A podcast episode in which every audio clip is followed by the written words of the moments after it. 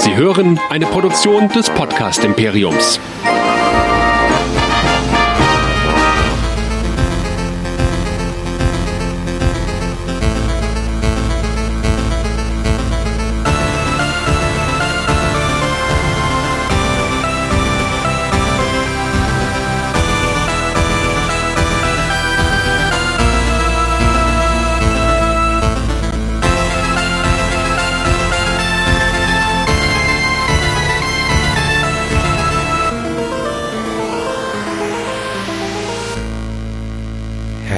Willkommen bei West Nerds, der Westworld Podcast Show hier bei nerdizismus.de. Alle 14 Tage besprechen wir, wie ihr es bei uns gewohnt seid, zwei Folgen der neuesten Staffel von Westworld, geben euch Recaps, Theorien und versuchen das Ganze zu analysieren.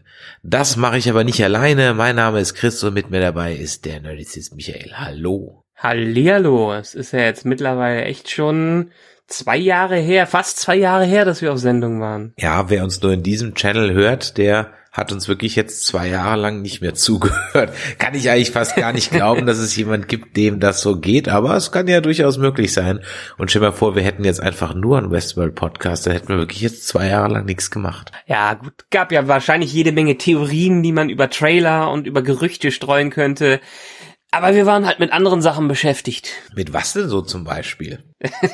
so zum Beispiel mit einer Serie, deren Namen ich nicht nennen will, aber wer das einfach hören möchte, der geht auf nerdizismus.de, denn da findet er alles, was er über die Nerdizisten wissen muss. Alle Kanäle, alle Verlinkungen. Wenn ihr uns nicht sowieso schon über Spotify oder iTunes oder Google hört, könnt ihr es auf nerdizismus.de finden. Dann unsere Social Media Kanäle, Facebook, Twitter, Instagram, YouTube. Zwischendurch haben wir uns einen Vero-Account gemacht, den gibt's immer noch, macht man nicht mehr viel mit. Ähm, und wer uns schreiben will, kann uns weiterhin fleißig Feedback geben an info.nerdizismus.de und ganz neu, ihr könnt uns auch eine Sprachnachricht oder eine, eine Nachricht über WhatsApp und Telegram schicken. Und zwar an die Nummer 01525 964 7709. Und ich glaube, zu dieser Sendung und zu dieser Serie kann man wirklich wieder eine Menge Theorien uns einsenden. Wir sind also da sehr gespannt, was ihr euch oder welchen Reim ihr euch auf die ersten beiden Folgen von Westworld macht und natürlich wie ihr auch die ersten zwei Staffeln gesehen habt. Wer nach den zwei Jahren jetzt ehrlich gesagt gar nicht mehr so auf dem Laufenden ist, den empfehlen wir eine Folge von Westworld ähm, oder von Westnerds, die ähm, vor zwei Wochen auf unserem Feed veröffentlicht wurde. Da haben wir nämlich nochmal die ersten zwei Staffeln zusammengefasst. Und wer also nicht mehr ganz folgen kann und eigentlich gar nicht mehr genau weiß, wer jetzt gerade was, wo, wie, warum, weshalb macht, dem sei also diese Auftaktfolge zur dritten Staffel wärmstens ans Herz gelegt.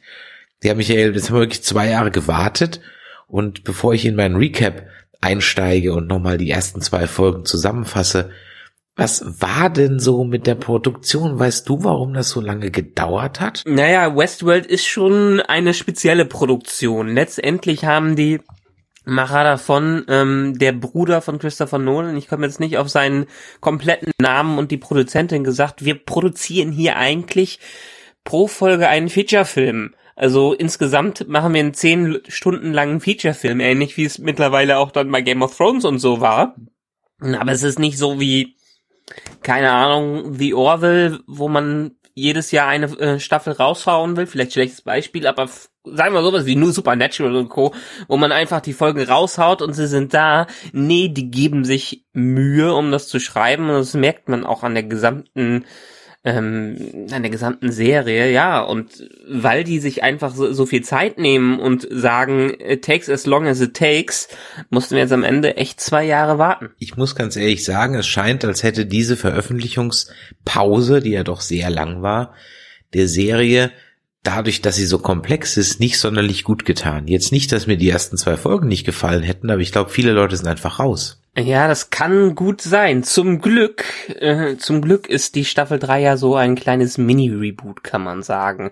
Heißt, wer einfach nochmal reinschaut, ist vielleicht am Anfang etwas am, äh, nee, am Anfang muss er nicht auf dem verlorenen Posten sein. Ich glaube, später ist er eher auf dem verlorenen Posten, wenn alles wieder zusammenkommt. Am Anfang gibt's eine Einführung in die Welt, die wir bisher bei Westworld noch gar nicht gesehen haben. Ich wollte damit ein bisschen auf die Quoten anspielen, die leider noch nicht so dolle waren für die ersten zwei Folgen. Ja, das könnte auch sein. Westworld ist ja mehr aufgebaut wie so Lost und Co., wo es wirklich, äh, wo es geht darum geht, die ganze Zeit zu rätseln und dabei zu sein und das vollkommen recht. Es ist auf Game of Thrones Niveau, aber vielleicht nicht, hat noch nicht so eine Fanbasis wie Game of Thrones, die nach fünf Jahren wo alle nach acht Jahren alles verfolgt haben und wo den Leuten es fast schon egal war, welche Nebencharakter wieder aufgetaucht ist, so länger Spektakel da war, weil die Serie sowieso tausendmal durchgebinged worden ist. Das hat, diesen Status hat Westworld aktuell noch nicht. Vielleicht baut es sich im Laufe der Staffel wieder auf, aber ja, vollkommen recht. Die Quoten für die ersten paar Folgen waren in den USA nicht besonders vielversprechend. Ist eigentlich Westworld im Free TV bei uns gelaufen? Ich guck's ja immer auf Sky. Boah, gute Frage. Ich glaube, wir haben es nirgendwo im Free TV bekommen. Ich glaube, Sky hat schon die exklusiven Rechte weiterhin dabei. Ich muss mal eben schnell äh, ausnahmsweise mal unseren Podcast mal googeln ob Westworld, äh, ob das auch wie zum Beispiel Game of Thrones auf RTL 2 lief. Ich guck mal eben schnell. Westworld im äh. TV, Westworld im Fernsehen. Nee, da finde ich jetzt nur was zum zum Film, zum Spielfilm aus den 70ern. Ah, doch hier. Nee. Ne, hier alles überall, alle nur Sky, Sky Atlantic und so weiter. Im deutschsprachigen Raum wirklich nur bei Sky gewesen. Und natürlich DVD, Blu-ray und so weiter und so fort. Dann ereilt die Serie wahrscheinlich so ein Schicksal wie irgendwie The Handmaid's Tale. Auch eine fantastische Serie, die irgendwie jetzt auf Tele 2, äh, Tele 5 versendet wurde und deren dritte Staffel ewig braucht, bis sie hier mal veröffentlicht wurde und so weiter und so weiter. Schade, wirklich sehr schade. Ja, aber ich denke, das ist so ein, so ein eher altes Problem, das heutzutage wahrscheinlich nicht mehr so groß auftreten will. Wir sind ja im Streaming-Zeitalter und ehrlich gesagt, so ein Better Call Saul auf dem ZDF oder so zu senden, ja, kann man machen, erreicht man vielleicht noch entsprechende Zielgruppen, aber die Zielgruppen, die den Bass sowieso mitbekommen haben und die an sowas wie Serien interessiert sind, die schauen sich's einfach direkt auf Sky an oder direkt irgendwo wo auf Netflix und Co, wo das läuft, die warten nicht mehr ein Jahr oder zwei, bis das irgendwann mal auf Pro7 versendet wird. Ja, aber es gibt ja auch das Problem, dass du ja teilweise, also gerade bei The Handmaid's Tale ist es halt auch schwierig, im Stream ranzukommen. Ja, ich glaube nicht, ja, dass du ähm, Westworld ähm, außerhalb von Sky auch irgendwo kaufen kannst, oder? Kannst du bei Amazon Prime Doch, doch, Blu-ray ja? und so weiter und ja, so gut, fort. Okay, ja, das kannst DVD, du Ja, okay, gut, stimmt. Ja, das kannst ja. du. Und ansonsten, ja, kannst du dir bei Amazon äh, und Co. schon die Staffeln kannst du dir kaufen. Eine Zeit lang, nachdem die dann auf Sky ausgestrahlt worden sind, ähm, weil die die ersten Exklusivrechte dafür haben. Aber ansonsten im normalen an den normalen Vertriebsquellen gibt's die Serie schon. Und ähm, ja, Westworld ist ja mehr Spektakel-TV als sowas wie Handmaid's Tale. Handmaid's Tale ist schon sehr speziell. Ich muss gestehen, ich habe die erste Staffel gesehen und habe die zweite Staffel angefangen. Ähm, hab dann irgendwann aufgehört, weil es mir einfach zu depressive Kost war und ich irgendwie kein Licht am Ende des Tunnels gesehen habe. Äh, das hatte ich bei sowas wie Sons of Anarchy schon genug. Da wollte ich jetzt nicht noch in eine Serie ein, äh, einsteigen, die mir kein, kein, es war einfach kein Weg, kein Ziel zu sehen am Ende des Wegs bis äh, in die am Ende der zweiten Staffel. Ich weiß nicht, wie es jetzt weitergegangen ist und ich kann mir vorstellen, dass sowas in Deutschland zu senden, ähm, gerade im Mainstream zu senden, doch etwas schwieriger sein könnte. Ja, mir wurde ja vor zwei Jahren Handmaid's Tale auf dem Rückflug von meiner Sitznachbarin empfohlen, die auf dem Weg mhm. irgendwie zum UN-Klimagipfel war oder sowas und ich stöberte da so sinnlos durch äh, den, äh, durchs, äh, wie heißt das, durch Sport Entertainment und dann fiel mir der Handmaid's Tale und dann zuckte sie so und sagte, ah, that's a good uh, TV show. Und dann hat sie mir kurz gesagt, worum es geht. Und ich hatte ganz vergessen, dass es da ja diesen deutschen, war das nicht sogar Werner Herzog-Film? Äh, oder ist der das von, äh, das Tagebuch Ta der Mark. Tagebuch der Mark ist ja nicht von Werner Herzog. Ja, ich weiß jetzt gerade nicht genau. Auf jeden Fall ähm, von äh, einem bekannten deutschen Regisseur, dessen Name mir gar nicht einfällt. Und äh, das habe ich aber gar nicht dran gedacht. Und er sagte, ja, das ist total super, aber es ist very depressing. und dann habe ich so die, die ersten drei Folgen geguckt auf einem Acht-Stunden-Flug und war extremst gehuckt, aber auch, wie sie sagte, extremst deprimiert und habe dann erstmal ausgemacht, bin aber dann dabei geblieben. Gut, also ich wollte eigentlich nur die Parallele ziehen, dass ich finde, dass das auch eine ja. qualitativ sehr hochwertige Serie ist, die irgendwie hier so unterm Radar läuft, was sie eigentlich nicht verdient hat. So, mhm. das soweit ja. des Vorgeplänkels. Jetzt, wie gewohnt, steigen wir ein in meine Folgenbesprechung der ersten beiden Folgen. Beginnen wir mit Folge 1, Parce Domine. Wir starten circa drei Monate nach den Geschehnissen in der zweiten Staffel. Wir erinnern uns, Dolores hat als Charlotte Hale getan, den Park verlassen, fünf Hostprogramme im Gepäck gehabt und jede Menge Wissen über die Besucher und deren Geheimnisse. Darüber hinaus hat sie noch Zugang zu einer Maschine, mit welcher sie ja jederzeit neue Hosts herstellen kann. Dieses Wissen macht sich Dolores nun zunutze. Leidvoll erfahren muss das ein ehemaliger Parkbesucher, den Dolores um sein Vermögen, Insiderwissen und sein Leben erleichtert.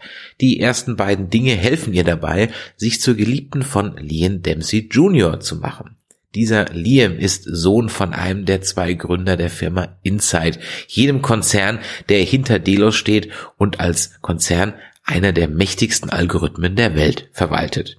Ein Algorithmus, der das Leben nahezu aller Menschen bestimmt, und zwar egal ob Verkehrsüberwachung oder persönliche Karriereplanung. Insights Algorithmus entscheidet alles. Der Computer, auf welchem der Algorithmus läuft, heißt Rehoboam und wurde von Liams Vater erfunden. Dolores Plan erfährt leider einen Dämpfer, denn Liam ist in Wahrheit nur so eine Art Grüßonkel für den Konzern und hat innerhalb der Firma eigentlich gar nicht viel zu melden.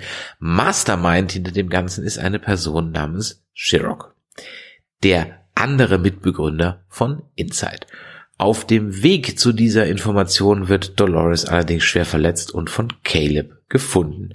Wer ist jetzt Caleb? Caleb ist ein Veteran mit, wie sie es anständig gehört, für einen Veteran mit PTSD, der verzweifelt versucht, in dieser schönen neuen Welt seinen Platz zu finden. Brav erledigt er alles, was man ihm sagt und was man von ihm erwartet. Leider reicht das alles nicht. Die Kosten für die Therapie seiner kranken Mutter lassen den Schuldenberg anwachsen. Ein neuer Job ist nicht in Sicht und so verdingt sich Caleb mitunter als Handlanger für nicht ganz koschere Jobs. Diese Jobs erhält er mit Hilfe einer App namens Rico, in welche man von Babysitten über kreative Buchhaltung bis hin zu Grand Theft Auto alles finden kann. Eine Art eBay Kleinanzeigen für die Unterwelt. Dort nimmt Caleb fast jeden Job an, nur Personals. Die macht er nicht. Wenn man so will, ist Caleb eigentlich auch nichts anderes als ein Host, der in seinem Loop gefangen ist, bis er ausbricht und auf Dolores trifft und ihr hilft. Dolores hat ihre Verletzung in einem Feuergefecht mit Martin Connell, dem Leitwächter und Berater von Liam Jr., davongetragen. Connell stirbt in diesem Feuergefecht und wird von Dolores durch einen ihrer Hosts ersetzt. Insgesamt gibt's ungefähr fünf Zylonen in dieser Welt und sie haben einen Plan. Drei davon kennen wir bereits. Das ist nämlich dieser Martin Connell, Bernard und Charlotte Hale. Charlotte ist als Interim-CEO gerade bei Delos infiltriert und verwaltet das Chaos, das das Massaker im Park, im Park aus Staffel 2 hinterlassen hat. Das ist natürlich nicht gerade hilfreich fürs Geschäft und so sind die Aktien von Delos im Keller.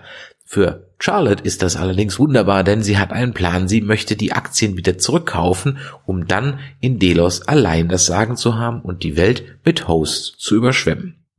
Zwar hat Delos einen Rückschlag erlitten. Sonderlich besorgt scheint Charlotte aber nicht zu sein. Man hat wohl sehr gute Anwälte und eine Menge Rücklagen. Außerdem laufen die Parks auch noch so in einem Grundrauschen weiter. Passenderweise hat man in Bernard auch noch einen Sündenbock gefunden. Aber Bernard, was macht der eigentlich? Der ist immer noch auf der Flucht und ist untergetaucht. Als einfacher Landarbeiter getarnt macht er regelmäßige Checks seiner Software und versucht nicht weiter aufzufallen. Allerdings war die Tarnung, sich einfach die Haare abzurasieren und den Bart länger wachsen zu lassen, jetzt nicht so dolle. Folglich wird er auch enttarnt und muss erneut fliehen. Und da er nicht weiß wohin, macht er sich auf nach Westworld. Folge 2 The Winter Line. In Westworld angekommen, macht sich Bernard umgehend auf die Suche nach Hilfe, welche er in Person von Maeve zu finden hofft, da Maeve ja die Fähigkeit besitzt, andere Hosts umzuprogrammieren. Das letzte Mal in Staffel 2 sahen wir Maeve allerdings zerstört im Strand von Westworld liegen. In Fords geheimem Labor findet Bernard sein altes, leider kaputtes Tablet und einen defekten Stubbs, der nun ohne Aufgabe versuchte, seine sinnlose Existenz zu beenden, was allerdings nicht ganz geklappt hat. Kurzerhand repariert Bernard Stubbs und hat somit jetzt seinen eigenen Bodyguard. Wie praktisch. Die beiden finden zwar Maeve, allerdings fehlt die Kontrolleinheit. Und immer noch etwas paranoid, dass Dolores ihn kontrollieren könnte, checkt Bernard sich immer wieder regelmäßig selbst. Bei einem dieser Checks sieht er Dolores, die sich im Archiv der Schmiede sehr genau mit den Akten der Besucher und ganz besonders mit der Akte von Leon Dempsey Jr. beschäftigt. Doch wo ist Maeve? Die erwacht in einem anderen Park, nämlich in Warworld. Immer noch mit einem vollständigen Bewusstsein ausgestattet, braucht Maeve eine Weile, bis sie ihren Loop erkennt und merkt, dass irgendwas nicht stimmt. Anzeichen gibt's genug. Felix und Sylvester, die beiden Techniker von Delos, erkennen sie nicht wieder. Hector ist nur noch ein normaler Host und auch der Storywriter Lee Sizemore verhält sich irgendwie ungewöhnlich und versucht die ganze Zeit Maeve dazu zu drängen, doch mal wieder zur Schmiede zu gehen. Alles in allem kein normaler Loop. Ein Verdacht reift in Maeve und durch gezielte Abweichungen vom Loop schafft sie es, die Simulation, in welcher ihr Geist nun läuft, zum Absturz zu bringen. Mit Zugriff auf die reale Welt bringt sie einen Service-Roboter dazu, ihre Speichereinheit vom Server zu trennen. Doch die Flucht misslingt und Maeve ist wieder gefangen. Allerdings erwacht sie nun in einem neuen Körper in der realen Welt. Dort wird sie von Shirok begrüßt, welcher Maeve für seine Zwecke einspannen möchte, nämlich Dolores zu finden und auszuschalten. Und damit Maeve ihm auch gehorcht, hat er eine gute Fernbedienung und einen Failsafe in Maeve eingebaut. The End. Ging relativ schnell, dieser Recap. Es ist gar nicht so viel passiert. Ich würde sagen, der Teufel steckt im Detail hier. Oh ja, weil, es gab ja, eine Menge die, Details. Weil die Story an sich ist nicht schwer. Ich meine, im zweiten gab es schon ein paar schöne Twists drin in der zweiten Folge, aber letztendlich haben wir ganz viel, was nebenbei läuft und wo einfach viel Worldbuilding betrieben wird. Ähm, wieder, um es mit einer Serie zu vergleichen, die wir hier nicht erwähnen möchten, schafft es Westworld äh, doch in diesen zwei Folgen, sogar in der ersten Folge wie einem, in einem Piloten, eine in sich schlüssige Welt, eine Zukunftswelt zu schaffen, wie man sie sich wirklich vorstellen könnte, wie sie in ein paar Jahren sein könnte, mit äh, na, wie die Gesellschaft aufgebaut äh, ist, wie eine künstliche Intelligenz krasserweise die Gesellschaft steuert.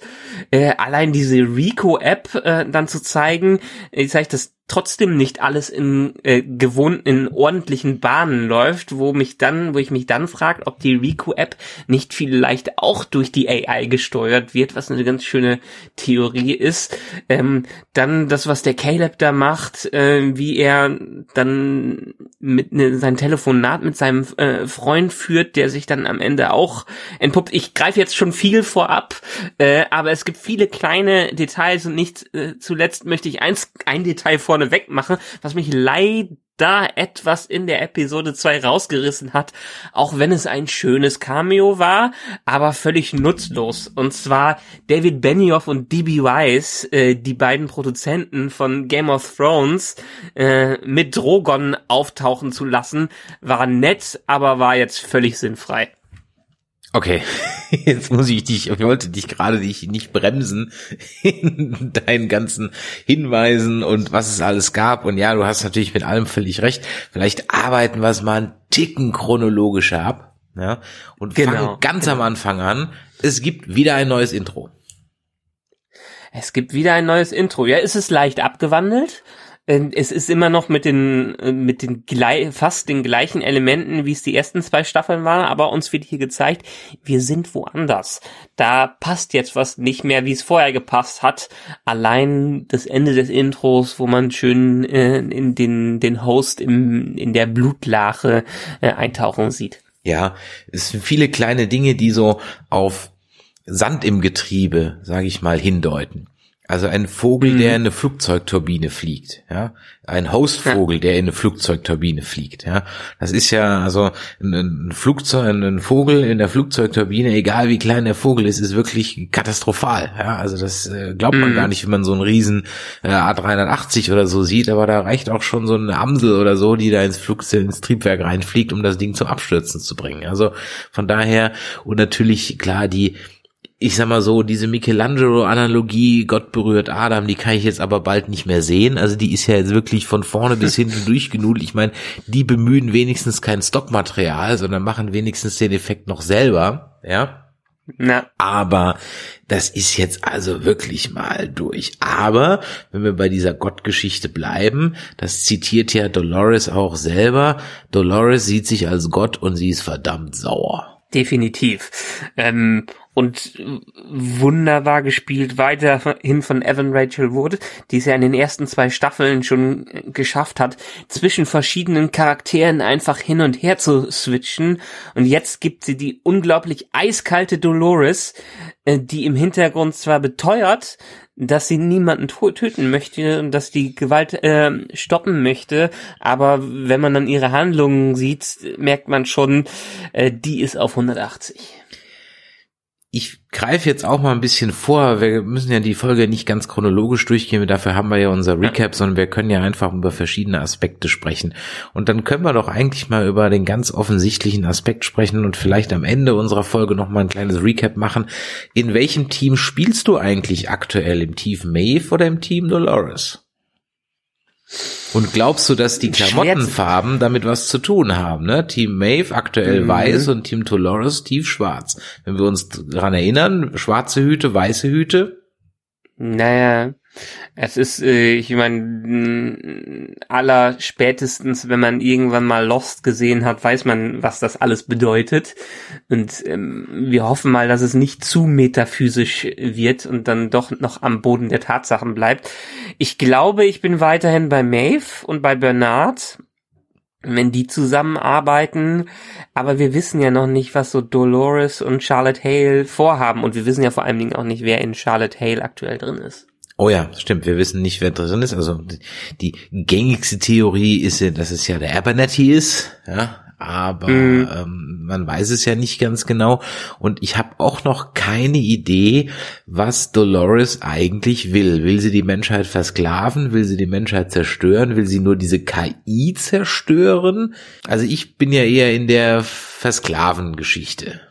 Ja. of the World. Äh, die, äh, ja, das, die versklaven, ich weiß es nicht. Ich glaube, sie möchte Chaos stiften und ich möchte, ich glaube, sie möchte vielleicht auch einfach nur die Menschheit an sich befreien, was ja auch ein interessantes Konzept wäre, weil ich meine, wir haben bisher ja noch nichts, wenig von der Außenwelt bis auf ein paar Partyszenen gesehen.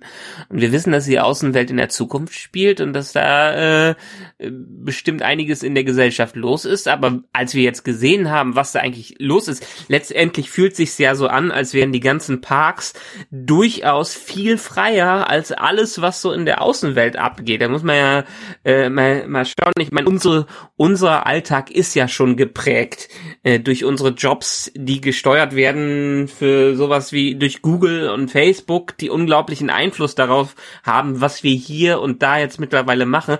Aber das ist ja noch einen Schritt höher. Das ist sowas, wie man sich's auch wirklich, deshalb finde ich dieses Worldbuilding wunderbar, wie man sich's auch vorstellen könnte, wenn irgendein irgendeine Company, irgendeine Firma mal eine Über-AI schafft, die das Leben theoretisch verbessert, oberflächlich verbessert und einem zeigen kann, wie man ein ideales Leben äh, lebt, das hätte so eine krasse Bedeutung für diese Welt und auch in der Serie sieht man ja, was das bedeutet, dass es zwar immer noch die Leute gibt, die ihrem Plan folgen, weil die AI, AI entwickelt scheinbar für jeden einen idealen Plan, wie er das perfekte Leben führen kann. Äh, aber so perfekt ist diese AI ja scheinbar nicht, weil wenn man uns Caleb ansehen, zu dem wir gleich nochmal kommen, ist ja alles längst nicht äh, Sonnenschein, was da passiert. Die Frage ist ja, hat Caleb überhaupt eine Chance? Würde ich gleich noch gerne mit dir drüber reden. Bleiben wir kurz bei dieser ja. AI. ähm, ein bisschen was zum Hintergrund. Der Name dieser AI ist äh, Rehoboam. Ähm, und ganz ehrlich, das musste ich auch nachschlagen. Hat natürlich eine Bedeutung. Rehoboam ist einer der missratenen Söhne von Salomon. Ja, also wo König Salomon mhm. noch ein weiser, gerechter König war, war der Rehoboam, wenn es ihn denn wirklich gegeben hat, nicht ganz so der Knaller als Führungspersönlichkeit. Und ähm, der erste Computer hieß ja auch Salomon. Ja, warum der dann umgenannt ja. wurde, ich meine, hätte man das Ding auch gleich Ahab nennen können oder, oder irgendwie so Palpatine. Also warum man seiner Super KI einen Namen eines schlechten Königs gibt, na, okay, das ist halt dann eher, ja, da will man uns was mitteilen mit dem Holzhammer, weil wahrscheinlich die Suchanfragen für Rehoboam vor, vor zwei Wochen dramatisch in die Höhe gegangen sind. müsste ich, müsste ich mal bei, mal im Keyword Planner mal nachgucken, ja, wie viel Suchanfragen das seitdem gegeben hat. Ganz sicher eine Menge.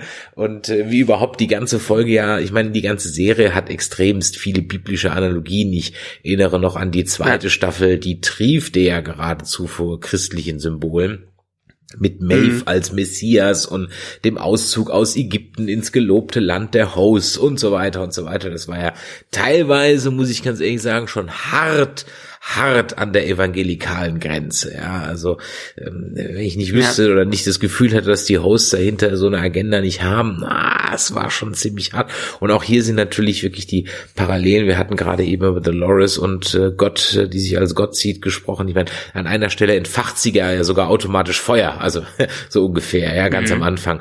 Und äh, ja, das ich sag mal so, man muss es mögen. Jetzt äh, wird es bestimmt den einen oder anderen da draußen geben, der halt sagen, ja, aber diese anderen Serie, dessen Namen wir hier nicht nennen, da wirfst du denen das vor und hier nicht. Und sage ich, ja, ganz ehrlich, ich find's auch hier ein bisschen prätentiös und überkandidelt, aber hier stimmt halt einfach so viel rechts zu links, dass das dann okay ist, ja. Und, und, und, und, und, und, wenn ich, und wenn ich das noch eben sagen darf, und hier habe ich halt über zwei Staffeln gelernt, wenn ich einen Hinweis finde, kriegt er auch einen Payoff. Das ist halt ein ja. großer Unterschied. Das wollte ich gerade mal sagen. Westworld, die haben einen Plan und die haben einen Plan, der durchaus seine Qualität hat. Das ist ein ganz anderes Niveau hier.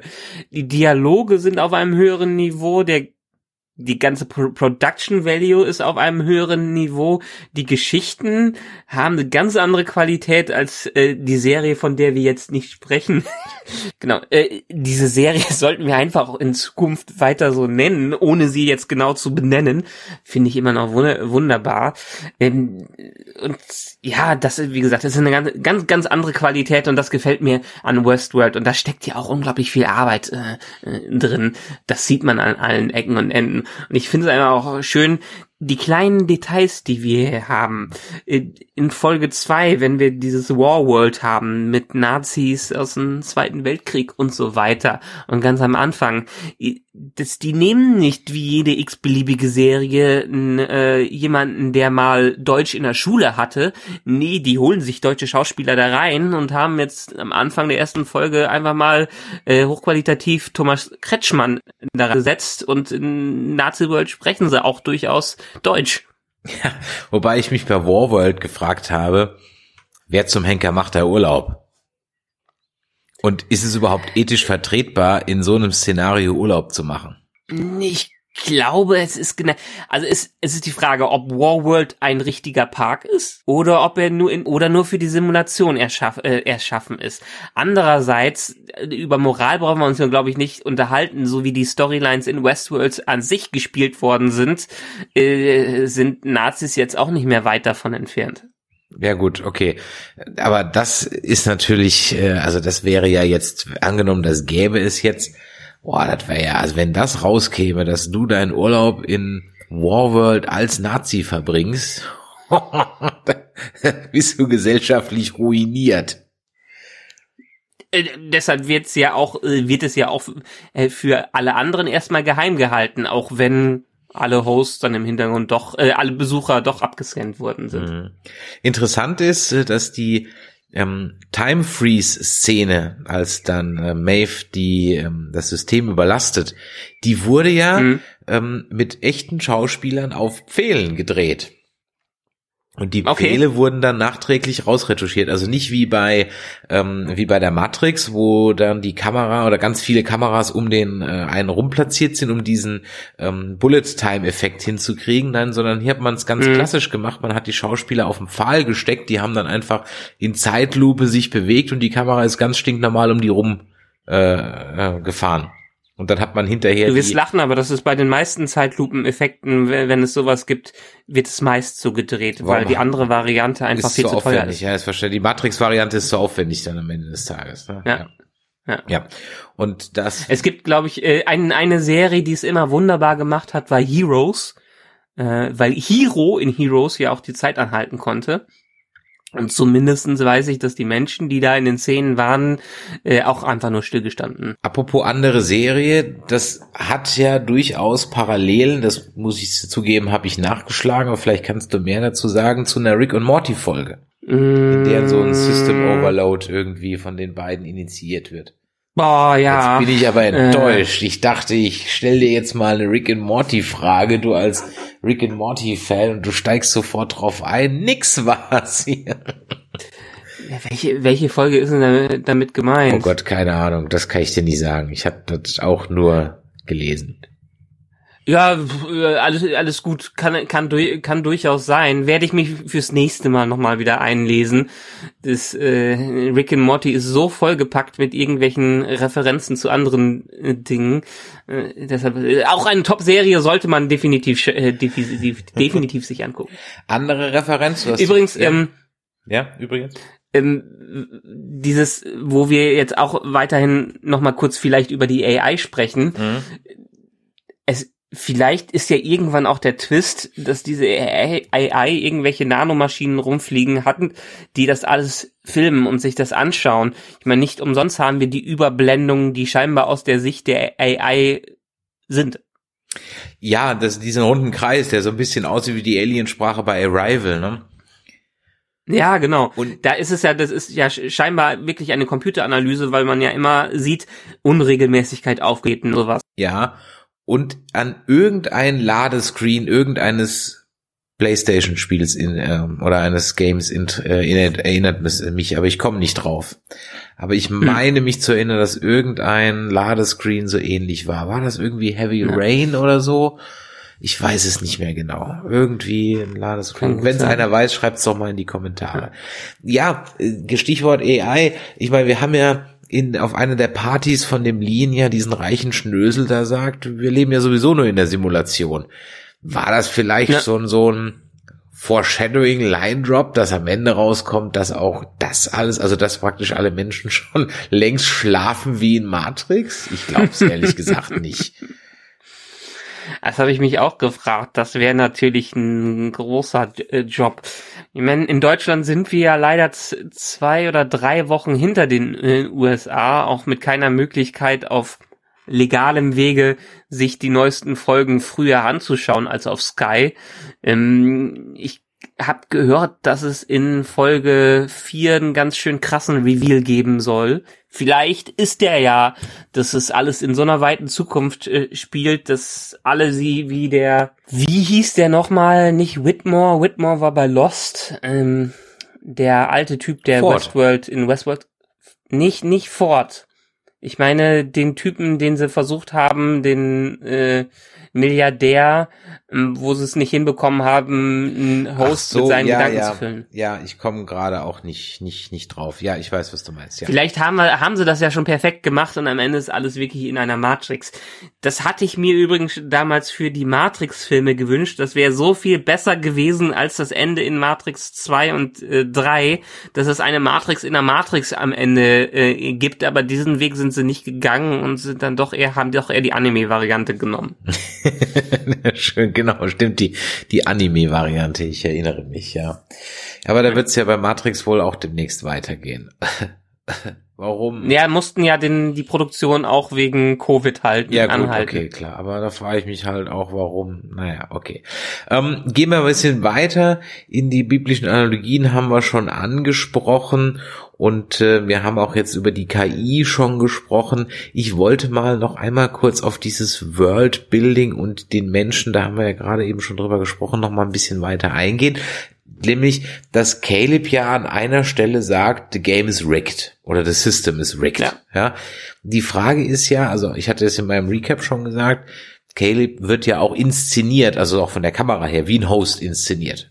Ja, er ja. hat seinen Loop, der wacht auf, geht zur Arbeit, spricht mit seinem Therapeuten, macht abends, telefoniert er mit seinem ähm, KI-Psychiater äh, und versucht sich einen neuen Job zu suchen und dann repeat. So. Und ab und mhm. zu macht er über die Rico-App halt nochmal so einen kleinen shady Deal. Und äh, das ist ja wie ein Host inszeniert und er sagt ja an einer Stelle, the system is rigged. Hat er denn eigentlich überhaupt eine Chance? Meinst du, ist dieses System überhaupt fair? Kann Caleb überhaupt gewinnen? Oder ist die KI eigentlich so ausgelegt, dass sie, ich sag mal, die Leute gerade so, also die Reichen immer reicher macht und die Mittelschicht und Armen gerade so zufrieden hält, dass sie halt nicht aufmucken. Praktisch immer so die Karotte vorhalten. Es könnte ja, es könnte ja, es könnte ja, aber du wirst sie halt nie erreichen.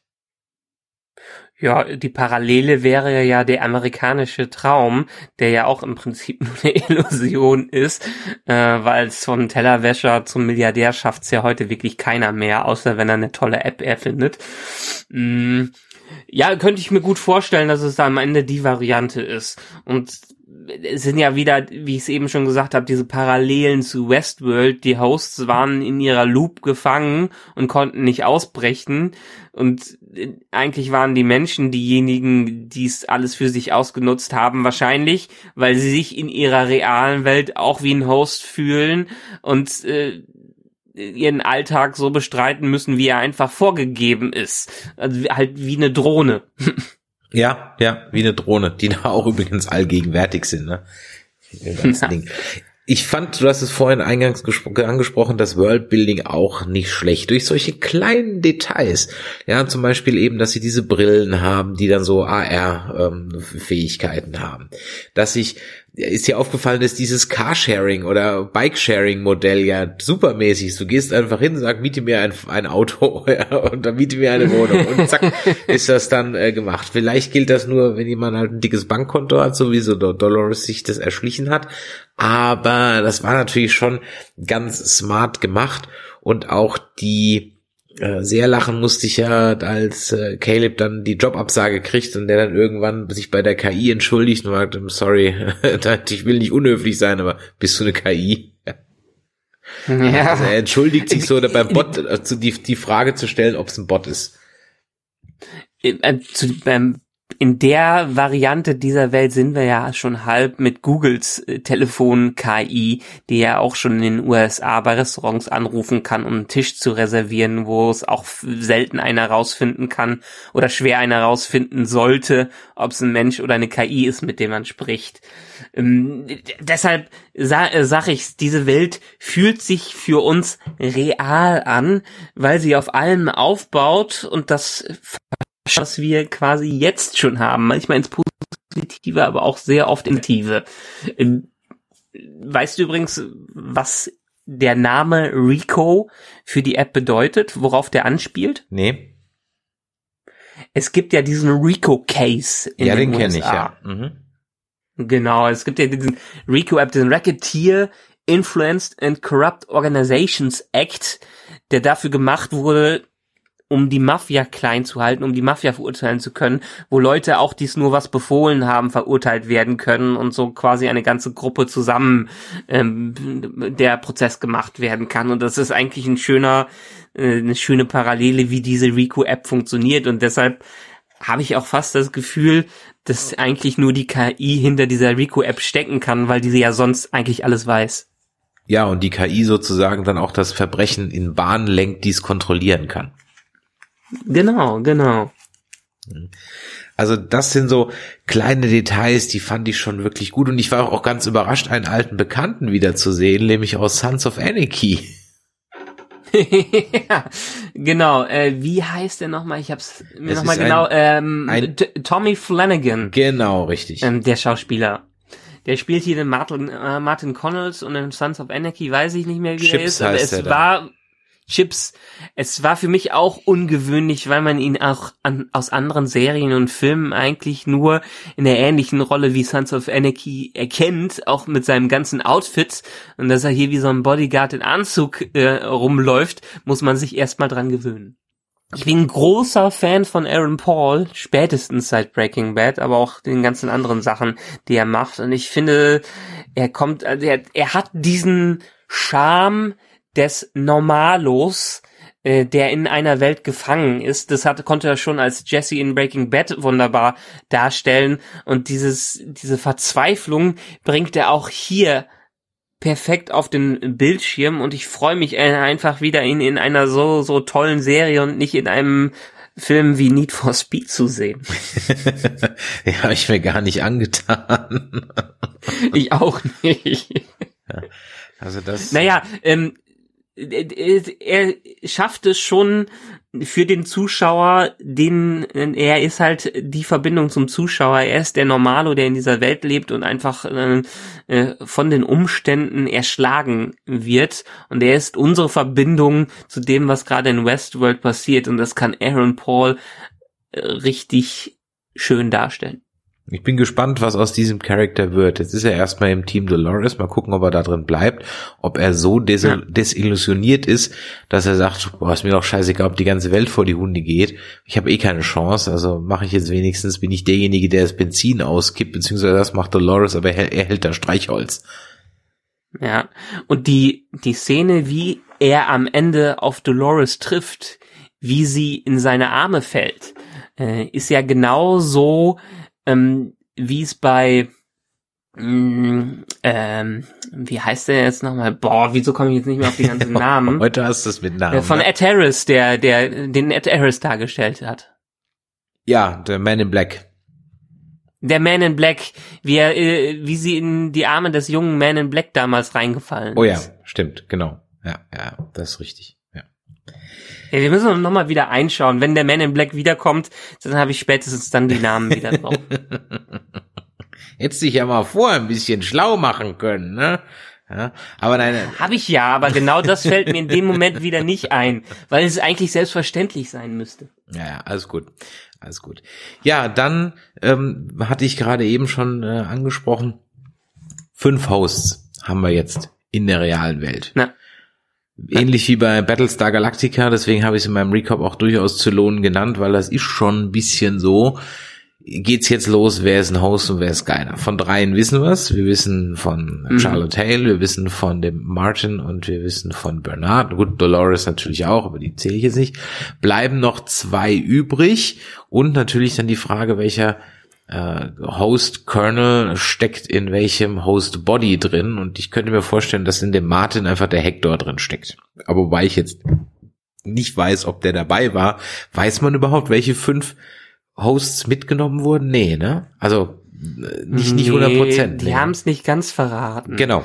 Ich, könnt, ich könnte mir vorstellen, dass vielleicht Teddy doch noch mal dabei ist. Aber wäre dann, ja gut, es gab ja auch die eiskalte Killer-Version von Teddy, also die gab's ja auch, aber die, und die nette mhm. Version von Teddy ist halt jetzt im äh, Host-Paradies gelandet. Ja. Ich meine, Bernard hat ja auch. Ich kann mir durchaus zwei. vorstellen, dass es schon irgendwie noch ein Backup von ihm gab, und William, jetzt habe ich es wieder. William Ed Harris, der Junge ja. von Jimmy Simpson äh, äh, ja. dargestellt, der junge William, genau, das habe ich jetzt habe ich.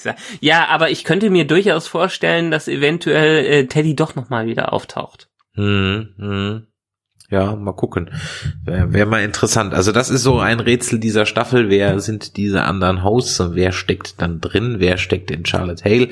Ist es Peter Abernathy oder ist es irgendjemand anders? Das bin ich mal gespannt, was da rauskommt. Wie gesagt, ist ein bisschen wie äh, Battlestar Galactica, aber okay, sei es drum. Dann. Wir haben ja auch noch Stubbs. Ja. Ja, gut, aber Stubbs ist Stubbs. Und Stubbs weiß, dass er ein Host ist. Oder worauf willst du hinaus? Mm, es könnte ja wieder dieses Problem mit den Zeitsprüngen da sein, mit den verschiedenen Zeitebenen. Ah, okay. Vielleicht hat sie sich doch nochmal Stubbs, äh, an Stubbs bedient. Also ich habe bisher keine äh, Hinweise auf, also ich will nicht ausschließen, dass wir verschiedene Zeitebenen sehen. Wenn ich Mhm. auf was tippen würde, würde ich sagen, Maeve ist in einer anderen Zeitlinie als Dolores, was wir da so Ja. sehen. Aber ich habe noch keine Hinweise gefunden. Es gibt einen Hinweis, den äh, bei Bernards Story ist, nämlich drei Monate. Und ich glaube, Charlotte Hale sagt es auch nochmal. Seit drei Monaten sind die Parks zu oder irgendwie sowas. Und bei Mhm. Bernard kommt irgendwie seit 90 Tagen auf der Flucht irgendwie sowas. Ja. Und äh, ja, das sind so die zwei Hinweise. Also wenn ich einen Tipp hätte, dass jemand in der anderen Zeitlinie ist, die vorher oder in diesen 90 Tagen irgendwo dazwischen spielt, dann äh, Maeve, weil die dann vielleicht in einer der nächsten Folgen dann eben schon äh, direkt auf Dolores trifft, vielleicht das erste Mal. Oder dann treffen sich diese Zeitlinien irgendwie. Keine Ahnung, weiß ich nicht. Mhm. Aber bisher habe ich noch ehrlich gesagt keine Hinweise. Ich wollte noch auf ein Story-Element hin, denn wir hatten ja in der ersten beiden Staffeln vorsichtige Anleihen beim Westworld-Film. Ja, wobei Mhm. der Westworld-Film aus den 70ern, ja, wenn ich mich jetzt recht entsinne, ja auch Teil des Westworlds-Universums ist. Und es gab ja schon mal einen Park, das ging ja schon mal in die Hose. Das war ja der Film. Und dann hat man den Park ja nochmal aufgemacht. Ja, also die Mhm. probieren es jedes Mal, diesen scheiß Park aufzumachen und es geht halt jedes Mal in die Buchsen. ja. Und jetzt, Aber ist Future World auch offizieller Canon? ja sicher, Future World ist der zweite Teil von Westworld. Ja, aber ist es in der Serie Ja, ja, weil auch bei Future World ist die, die Story auch die, dass man versucht, mit Hosts ähm, äh, einflussreiche Persönlichkeiten der Welt zu ersetzen, um dann äh, Kontrolle auszuüben.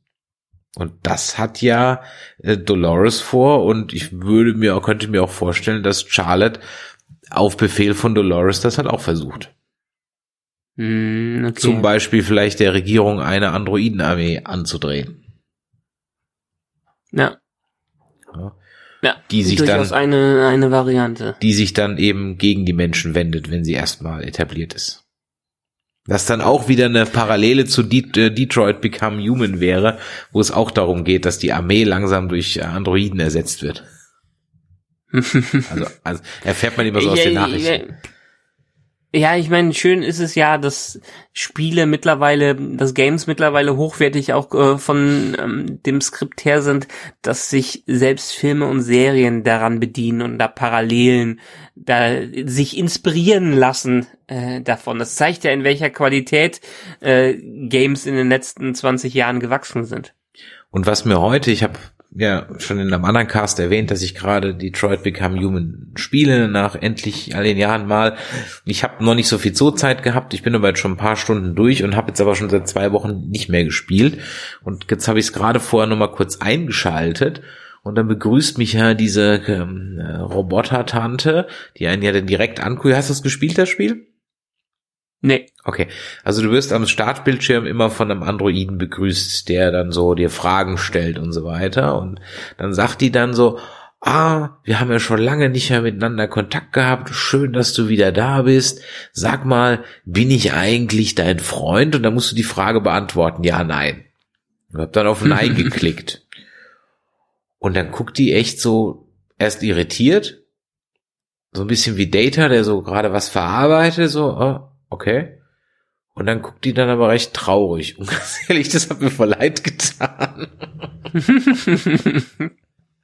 ja. Ich bin da, glaube ich, zu gut. Ich kann aus mir nicht wirklich raus, auch wenn ich Games zocke. Ich bin eigentlich, ich bin irgendwie nie der Böse. Ja, das war jetzt ja keine böse Antwort. Ich habe halt rational geantwortet. Also, Ja, ja, okay. aber das ist wirklich witzig. Also das heißt, bevor du überhaupt ins Spiel einsteigst, werden dir schon, da gibt's auch ab und zu mal eine Umfrage, wo du dann eben äh, so Fragen gestellt werden, könnten sie sich eine Beziehung mit einem Androiden vorstellen und so weiter und so weiter. Also das ist wirklich nicht schlecht gemacht und das Worldbuilding da funktioniert neben der eigentlichen Story über, über so Zeitungsartikel und Fernsehen, das halt im Hintergrund läuft oder Radio, was halt im Hintergrund läuft, ja, wo man dann eben Mhm. unter anderem auch im Fortschritt der Story immer mehr mitkriegt, dass halt gerade die, die US-Armee komplett gegen Androiden ausgetauscht werden soll. Ja, also sämtliche kämpfenden Soldaten okay. und so weiter und so weiter und so weiter. Also sehr äh, interessantes Storytelling. Natürlich kannst du in diesem Androiden-Szenario jetzt nicht das Rad dauernd neu erfinden, ja, aber man kann halt clever damit spielen und das erwarte ich halt eben. Und hier habe ich bisher noch das Gefühl, dass ähm, im Rahmen dieses Universums, das Michael Crichton da geschaffen hat, durchaus clever damit gespielt wird. Es gibt auch Leute, die sehen das anders. Also ähm, unser Gast aus der letzten Walking Dead Folge, der liebe Andreas vom Discovery Panel, der sieht das komplett anders als wir, ja. Und vielleicht, mhm. äh, ich hätte ihn ja auch gerne mal eingeladen, aber er guckt das jetzt auch nicht mehr. Er hat die Serie verlassen. Okay, gut. ja, das ist, ich, für mich hat die Serie eine Qualität allein von der Produktion her, dass ich sie unglaublich gerne schaue. Es gibt aber natürlich auch genau die Leute, die sagen, was ist denn das für ein Oberf oberflächlicher Scheiß und die das relativ schnell alles durchblicken, ähm, für die das auf einem anderen Niveau spielt, also nicht auf dem Niveau, was wir jetzt rein interpretieren. Aber wir scheinen ja trotzdem Spaß daran zu haben. Ja, absolut. Ich habe in dieser ja. Serie habe ich Spaß an den Kleinigkeiten, weil diese Kleinigkeiten für mich nicht einfach aufgesetzt sind, sondern einfach immer ist dir die Musikauswahl dieser drei Folgen aufgefallen.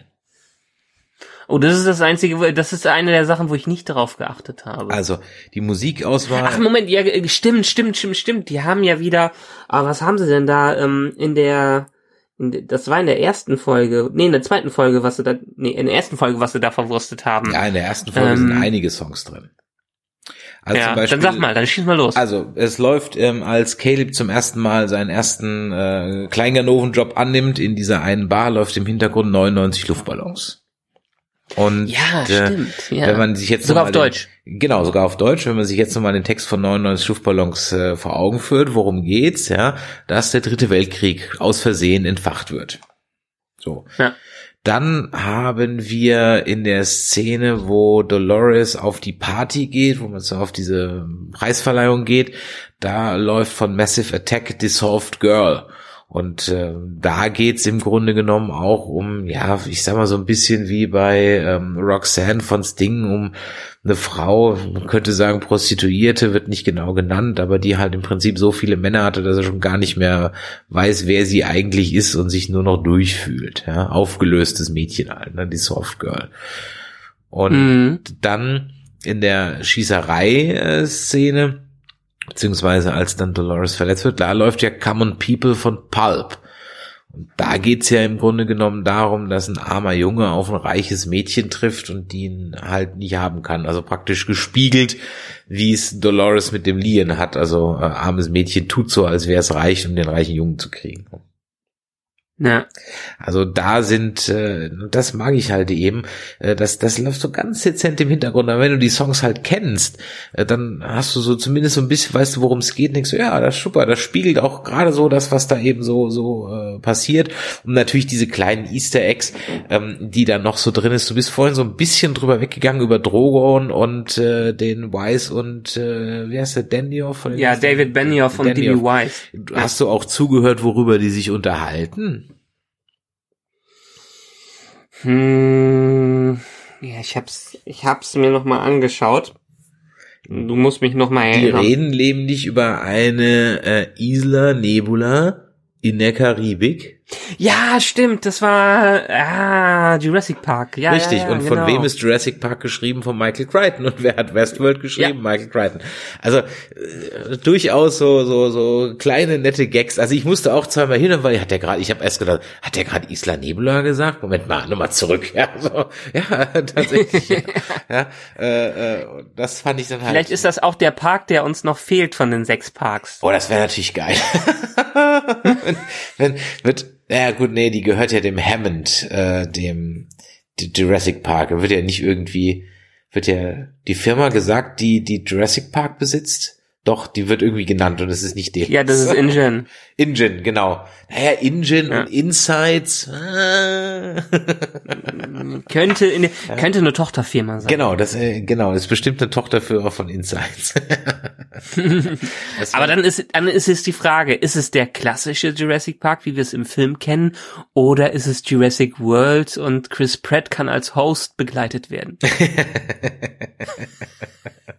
Also wen würdest du lieber bege begleiten? Ja, dann würde ich lieber Äh, Richard Chris Atten, na, würde ich lieber hier Richard, wie heißt der, Richard Attenborough und Sam Neill begleiten. Also ich wäre und und und Ja. äh, und natürlich ähm, Jeff Goldblum. Also ganz ehrlich, da will ich im klassischen Park sein. Aber das passt ja, Ja, zeitlich.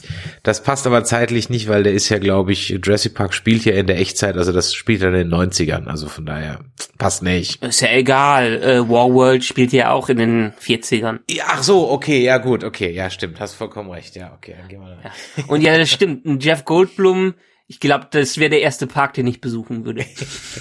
Da musst du aber noch eine Menge UX für Design, bis du dir da auch nur einen Abend leisten kannst. Ja. Ja, das stimmt. Gehen wir mal zu Bernhard. Den haben wir noch gar nicht gestreift. Äh, ich hatte es in meinem Recap ein bisschen gesagt, schlechteste Verkleidung ever. Das ist, das ist irgendwie so, echt jetzt, also, hm, wenn ich mit Bart gesucht werde, würde ich mir vielleicht den Bart abrasieren, aber okay, gut. Ähm, was ist denn das mit dem Knopf? Äh, Habe ich irgendwie eine Seite von Bernard vergessen oder der wechselt ja dann zwischen dem Nee. Killer Bernard und dem soften Bernard hin und her. Wo kommt das denn auf einmal her? Ja, ein Host kann sich ja nicht selber steuern. Das ist ja das Problem. Ähm, und er hat scheinbar eine Möglichkeit gefunden, die Steuerung zu übernehmen. Das heißt, er spricht in, spricht in sein kleines Mikro rein und dann wird der Befehl direkt weitergegeben an die Host-Version, dass er in Analytics-Mode äh, reingehen soll, um zu schauen, ob er nicht manipuliert wurde.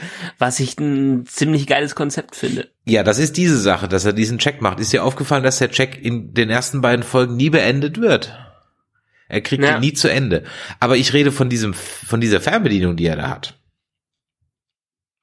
Ja, aber das, die, die nutzt er ja genau dafür. Ja, aber die nutzt er doch auch in dem Kampf. Also er wird von den, Ja, weil er, ja, weil er, er hat ja, er hat ja seine Persönlichkeit. Er hat ja seine ja, Bernard-Persönlichkeit. und die ist halt sanftmütig aufgesetzt und wurde eher, von Frau. genau. Ge genau.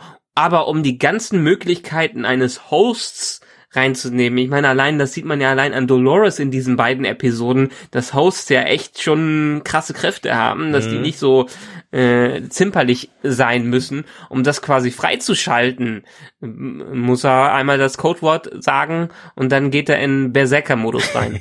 Okay, alles klar. Dann ist das also um praktisch die, die, okay, warum bleibt er da nicht einfach in dem Modus? Aber okay, gut. Ich kann mir vorstellen, in der, da hat er ja nicht sein, da hat er ja nicht seine freie Wahl. Das andere ist ja alles so aufgesetzt. Das andere ist so wie, man gibt den Computer ein, dass er das und das machen soll, aber das eigentliche Pro- Programm ist was anderes. Du kannst Windows benutzen, wie du Windows benutzen willst, aber wenn du die Kommandozeile benutzt, kann Windows plötzlich was ganz anderes sein. Ja, okay, gut. Das, da, da hast du natürlich Ja. recht. Ja, dann. Und äh, äh, ich, ich, ich fand schön, wie bufft, also wie krass der auf, äh, wie aufgebaut hat ähm, ähm, von den Muskeln her. Also war der vorher auch schon so stämmig? Das ist mir aufgefallen und weißt du, was mir im Gegenzug aufgefallen ist? War der Stubbs immer schon so mopsig? ich glaube, das hat viel das Schwarz gemacht, was er getra vorher getragen hat. Ich glaube es nämlich auch, weil mir ist das so aufgefallen, also ich bin jetzt, weiß Gott, nicht derjenige, der über den Körperfettanteil anderer Leute reden sollte, ja, aber dafür, dass er hier so der Bodyguard-Host ist, fand ich seine Arme extremst untrainiert und dann ist mir das irgendwie so aufgefallen, dass ich dachte, okay, dass wieder eine Schauspieler aus Breaking Bad, der aussieht wie Matt Damon und nicht Matt Damon ist, der hat auch in den letzten Jahren kräftig zugelegt. Ich komme nie drauf, vergesse mal, wie der heißt, du weißt, wie ich meine, ne? Ähm, Der bei den Nazis da, der eine Junge da ist. Ach, der, ja, ja, ja, der war ja auch bei äh, Saturday Night Lights, hat der mitgespielt und der ist auch extrem auseinandergegangen. Ja, genau, ja, richtig. Da denkt man immer, er wird in einem, es tut mir leid, es kommt mir immer so vor, als würde er in einem Fettsuit spielen. ja, das, das sieht bei dem, weil du ihn noch so, so relativ schlank und als, als aus Breaking Bad in Erinnerung hast, ne? Ja, ja. Ja, und das ist, ist das ist vor allen Dingen in dem äh, Breaking Bad Film jetzt aufgetaucht, in dem Genau, äh, El Camino. äh, wo er mit Jesse wieder da war. Da äh, sollte er ja auch einmal in der Rückblick das spielen und das war schon ein krasser Unterschied. ja, da wo ich mir gibt's, wo ich mir, da habe ich mir noch so gedacht, gibt's auch ein äh, De-Aging, gibt's, gibt's auch ein äh, De-Waging, ja. ja, äh, kann man auch. Wenn es das gibt, sollten wir das für unsere Streams für uns beide benutzen. ja. Also ich meine, die, die Kamera, äh, die Frontkamera in meinem Samsung, die hat durchaus schon so eine Doppelkit-Funktion, ja. Aber dieses, dieses weich gezeichnete Zeug, was in den Kameras drin ist, das macht einen eigentlich noch hässlicher, finde ich. Noch künstlicher. Jesse egal. Plemons heißt der Schauspieler. Jesse, Jesse Plemons, genau. Plemons, genau. Jesse Plemons heißt der Schauspieler. Und äh, ja, da habe ich gerade mal eben nachgeschaut. Ja gut, ähm, äh, wie gesagt, steht uns nicht zu, äh, da über andere Leute zu urteilen. Es ist einfach nur aufgefallen. Ähm, ja, also äh, ja. zurück zu Bernard und äh, Stubbs auf ähm, Westworld, die also erstmals Maeve suchen. Ich habe nicht, also habe ich das richtig verstanden? Die suchen Maeve einfach nur, weil sie wissen, dass Maeve die Fähigkeit hat, andere Hosts zu kontrollieren. Das ist der Grund, warum sie Maeve suchen.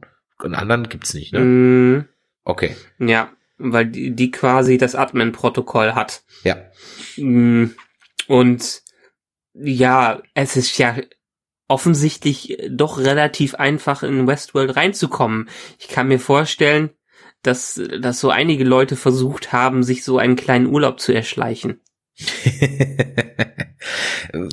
ja, ich meine, man könnte sich ja auch vorstellen, dass, ganz ehrlich, ich könnte mir vorstellen, dass der Park immer noch gut läuft, wenn du jetzt die ganzen bekloppten, lebensmüden und äh, statt äh, Wingsuit fliegen, gehst du halt jetzt in ein äh, Westworld Park ohne Sicherheitsprotokolle.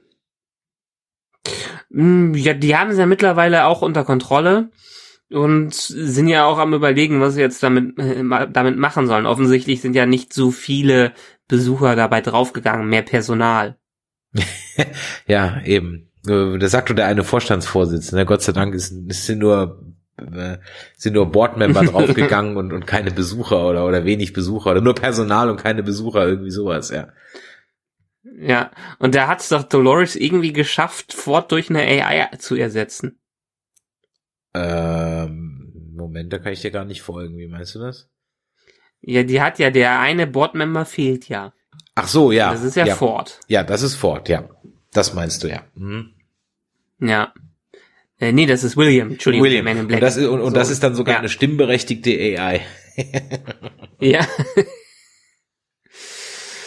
Ja, also ich bin, ich bin wirklich gespannt. dass das, das, das Problem ist, ein Problem ist, du hast es vorhin angesprochen, sind jetzt echt diese zwei Wochen Zeitversatz. Das ist echt zum Kotzen, ne? Also es ist schon bei Walking Dead mit einem Tag schwierig, bei dem einen oder anderen größeren Ding das Internet äh, dahingehend zu vermeiden, weil ja teilweise auch schon in äh, Vorschaubildern von YouTube-Video gespoilert wird. Und mein YouTube kennt mich halt, also der Algorithmus von YouTube, mein Reaboam, YouTube kennt mich sehr gut und liefert mir natürlich entsprechende Channel, wo natürlich auch dann die einschlägigen Serien besprochen werden. Und äh, ja, muss ich echt jetzt um Westworld-Bilder große Bogen machen. Ich glaube aber, dass wir sowieso grundsätzlich erstmal noch im äh, beim Schach der Figuren auf. Wir bringen jetzt erstmal die Figuren alle in Position. Wir haben ja zum Beispiel den Man in Black noch gar nicht gesehen. Der muss ja auch noch ja. eine Rolle spielen. Und ja. dem seine Storyline. Das heißt, da gehe ich mal ganz stark davon aus, dass der in der nächsten, spätestens übernächsten Folge kommt. Und dann hoffe ich, dass wir ab Folge 5 dann so richtig loslegen. Jetzt müssen wir mhm. alle erstmal ein bisschen eingrooven. Ja. Ähm, ist auch, denke ich, auch real, ne, realistisch. Ich meine, Staffel 2 hat ja auch langsam angefangen und dann haben sie es richtig angezogen und dann kam einiges an Action rein. Könnte ich mir vorstellen, dass sie einen ähnlichen Weg gehen. Und soweit ich die spoilerfreien Reviews vor Beginn der Staffel gelesen habe, schlägt es auch in eine gleiche Richtung. Also die Kritik durchaus von den Leuten, die schon vorher gucken konnten, war, dass es zwar nett ist, in dieser neuen Welt zu sein, dass es aber schon sehr, sehr ähnlich zu Staffel 2 aufgebaut wird. Ja. Wie viele Folgen sind es? Hm, acht zehn. oder so. Ach, nur acht. Oder sind es zehn? Zehn waren es, glaube ich, im letzten ja. Mal. Ne? Ja, ich bin mir jetzt gerade nicht sicher, wie viel sie jetzt hier drin haben. Äh, acht werden es sein, ja, genau. Okay. Hab ich's richtig im Kopf. Und äh, da ist bisher Corona-mäßig noch nichts abgesagt. Nee, die haben ja schon lange vorher produziert. Es war ja viel Zeit dann in die Post-Production reingesetzt äh, gesetzt worden. Und entsprechend ähm, haben die ihre Vorlaufzeit gehabt. Äh, ist schade, dass wir nur acht Folgen haben, weil wenn wir eine vierte Staffel bekommen, dann werden wir sicherlich auch wieder zwei Jahre lang äh, warten müssen. Und das wird bestimmt eine Serie werden, äh, die nach ihrer Lebenszeit noch ein bisschen Zuschauer dazu bekommt, weil du hast es im Anfangs schon erwähnt, es ist wirklich schwer, jetzt nach zwei, zwei Jahren noch wieder zu folgen. Ich habe mir auch diverse Recaps äh, nochmal durchgeschaut, um auf dem gleichen Stand zu bleiben. Ich würde mir gerne die Serie auch nochmal die ersten zwei Staffeln durchsehen, aber aktuell ja, die meisten sagen ja, sie haben ja jetzt in Corona-Zeiten mehr Zeit. Ich habe aber das Gefühl, ich habe weniger Zeit dadurch, dass wir keine Kinderbetreuung haben. ja, und ich habe es im anderen Cast schon gesagt, dadurch, dass ich Online-Marketing mache, habe ich zurzeit echt auf der Arbeit richtig gut zu tun. Also ich normalerweise nutze ich ja immer meine Mittagspause, um ne, die Recaps zu schreiben, aber ich komme echt nicht dazu. Ja. Also wir machen echt durch und jetzt abends auch nicht ewig lang, aber eigentlich so von halb neun bis halb sieben bin ich eigentlich mehr oder weniger durchgehend am, ich mache mache jetzt auch teilweise Projektmanagement schon bei uns mit, obwohl ich eigentlich gar nicht mein Job ist. Aber wir, ja, es ist wirklich gut zu tun. Also von daher äh, schön, dass es das Internet gibt. ja, ähm, schön ist auch, dass es zu jeder Episode, kann man sich auch auf YouTube anschauen, ein kleines Making-of gibt, wie sie es ähnlich damals schon bei den letzten Staffeln Game of Thrones gemacht haben, wo es ein paar Einblicke in die Produktion gibt. Und diese Zukunftswelt, ähm, da mussten die gar nicht so viel in die Zukunft reingehen und so viel mit CGI arbeiten, weil die haben größtenteils in Los Angeles und Singapur gefilmt, um diese beeindruckende Te äh, Architektur darzustellen. Ja, das ist schön, dass du es ansprichst. Das ist mir nämlich auch aufgefallen, dass man sich beim Location Scouting wirklich durchaus Mühe gegeben hat, um architektonisch interessante Gebäude rauszusuchen und dem nicht die 0815 Sachen, äh, wie man es aus Serien, die wir jetzt nicht weiter nennen wollen, da nehmen, wo man einfach vor das Disney Expo geht und dann da dreht und es halt völlig offensichtlich ist, dass das jetzt die Disney, Disney Expo Halle ist. Ja, aber okay. Ähm, und ja. von daher fand ich das wirklich sehr äh, interessant, wobei man ja, das habe ich auch letztens mal durch Zufall herausgefunden, das Haus von Bernard aus der ersten oder zweiten Staffel, glaube ich. Und es kommt mhm. im Trailer zur dritten auch nochmal vor. Wir werden ja wahrscheinlich noch ein paar, ein paar Flashbacks nochmal kriegen. Dieses Haus ist ja äh, eine richtige Hollywood, also ist ein echtes Haus, aber äh, äh, kommt so oft vor, dass das auch schon ziemlich durchgenudelt ist. Also von Game of Thrones über House on Haunted Hill ähm, äh, bis zu, ich weiß gar nicht, wo das überall vorkommt. Also locker in 5, 6, 7, 8 Filmen dient das als Kulisse, weil das als so ein architektonisch besonderes Ding ist. Ich habe vergessen, wie es heißt. Bla bla bla Haus ja. irgendwo in ja den Mountains von Rocky Beach, keine Ahnung, hab's vergessen. Ähm, kann ich mal in die, in die Show Notes posten. Und, aber ich mir ist auch aufgefallen, da dieses eine, wo man von oben sieht, wo sich die Treppen so verschlungen sind, fast wie das Maze so ein bisschen, ja, und so, das ist ja, ja nicht schlecht. Ja.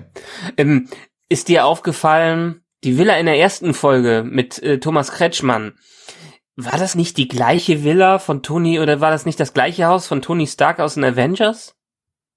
Boah, jetzt wurde sechs. Nee, ich, also ich glaube nicht, aber ich will es auch nicht ausschließen. Das kann ich dir gerade echt nicht sagen. Es sah ähnlich aus wie das Haus, was dann am Ende, ähm, was Thanos dann am Ende explodieren lassen hat in äh, Endgame. Boah, du, keine Ahnung. Kann ich dir jetzt wirklich, also nee, da habe ich, äh, okay. Ich habe letztens ein, äh, in welcher Serie war das denn? Ach ja, genau, in Pushing Daisies war das, glaube ich. Nee, welchen Film habe ich letztens mit dem Forever oder was habe ich letztens geguckt? Da wurde eine Szene aus, doch in Pushing Daisies, da wurde eine Szene aus ähm, täglich grüßt das Murmeltier, die die gleiche Straße nachgestellt, in der die Pension ist, wo Bill Murray jeden Morgen aufwacht. Und da gibt's ja einen ja. Shot aus dem Fenster raus, äh, wo man kurz den Vorgarten sieht und dann die Straße runter. Und da haben sie in Pushing Daisies für eine halbe Sekunde genau diese gleiche Einstellung der gleichen Straße gehabt. Und, äh, und ich habe es gesehen, habe sofort gezuckt. Nicht so, Moment mal, das war doch, äh, das war doch ähm, äh, Groundhog Day. Und dann habe ich kurz nachgeschaut und siehe da, es war dann auch Groundhog Day. Ja. Sehr schön. Ja. Ja, ich für mich für mich hat die äh, Staffel auf jeden Fall wunderbar angefangen. Ich freue mich darauf, so weiter zu gucken. Ähm, es gibt meiner Meinung nach wenige Serien, die auf dem Niveau spielen, wie es Westworld aktuell spielt. Am ehesten wird mir dann gerade vielleicht Better Call Saul äh, auffallen, obwohl Better Call Saul sein eigenes Biest ist und jetzt diese Woche eine der besten Episoden überhaupt rausgehauen hast, falls, falls du sie schon gesehen Nein, hast. Nein, ich äh, werde sie mir jetzt gleich zu Gemüte führen. Grandios. Ich meine, sie gibt einen Callback zu definitiv Breaking Bad, einer, äh, einer anderen Folge, aber das, was die da abliefern, gerade in der, dieser Staffel Better Call Saul, ist äh, auf dem Niveau kann gerade keiner mitspielen, allerhöchstens vielleicht äh, Westworld für mich. Und ich bin richtig gespannt, was die uns da hinhauen, weil dieses Mystery-Baiting, was die da mit reinbringen, ähm, was auch eher so an J.J. Abrams Lost und so erinnert, das mag ich sehr und deshalb habe ich mich lange auf Westworld Staffel 3 gefreut. Ja, ich mich auch und äh, ich freue mich jetzt auch auf die nächsten beiden Folgen, die wir dann in 14 Tagen wieder besprechen werden. Wir sind natürlich gespannt auf eure Theorien. Was glaubt ihr? Ihr? Wie geht's weiter? Seid ihr eher im Team Maeve? Seid ihr eher im Team Dolores?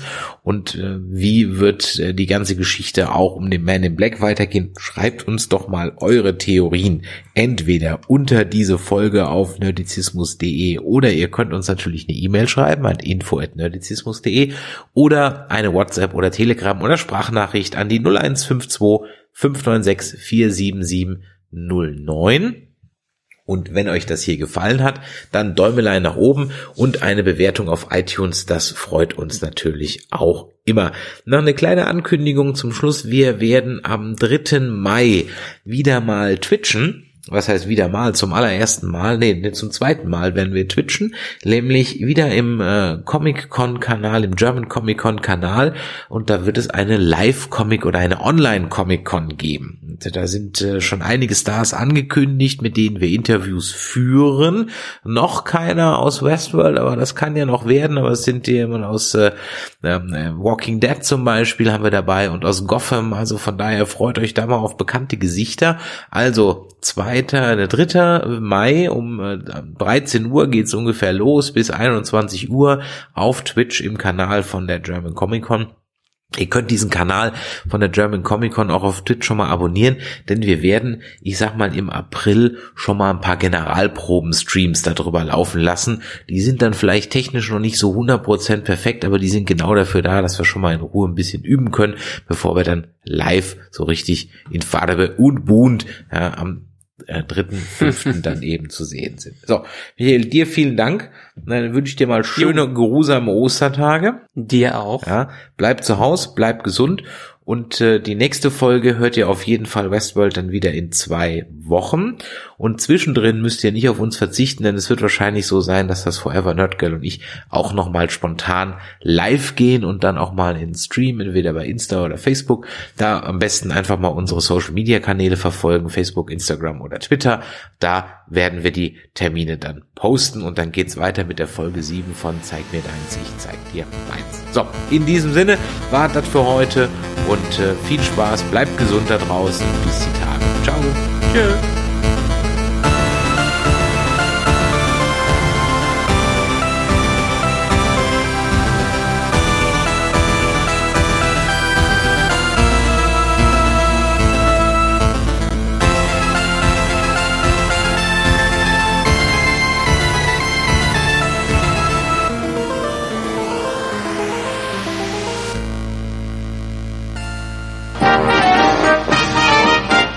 Eine Produktion des Podcast Imperiums.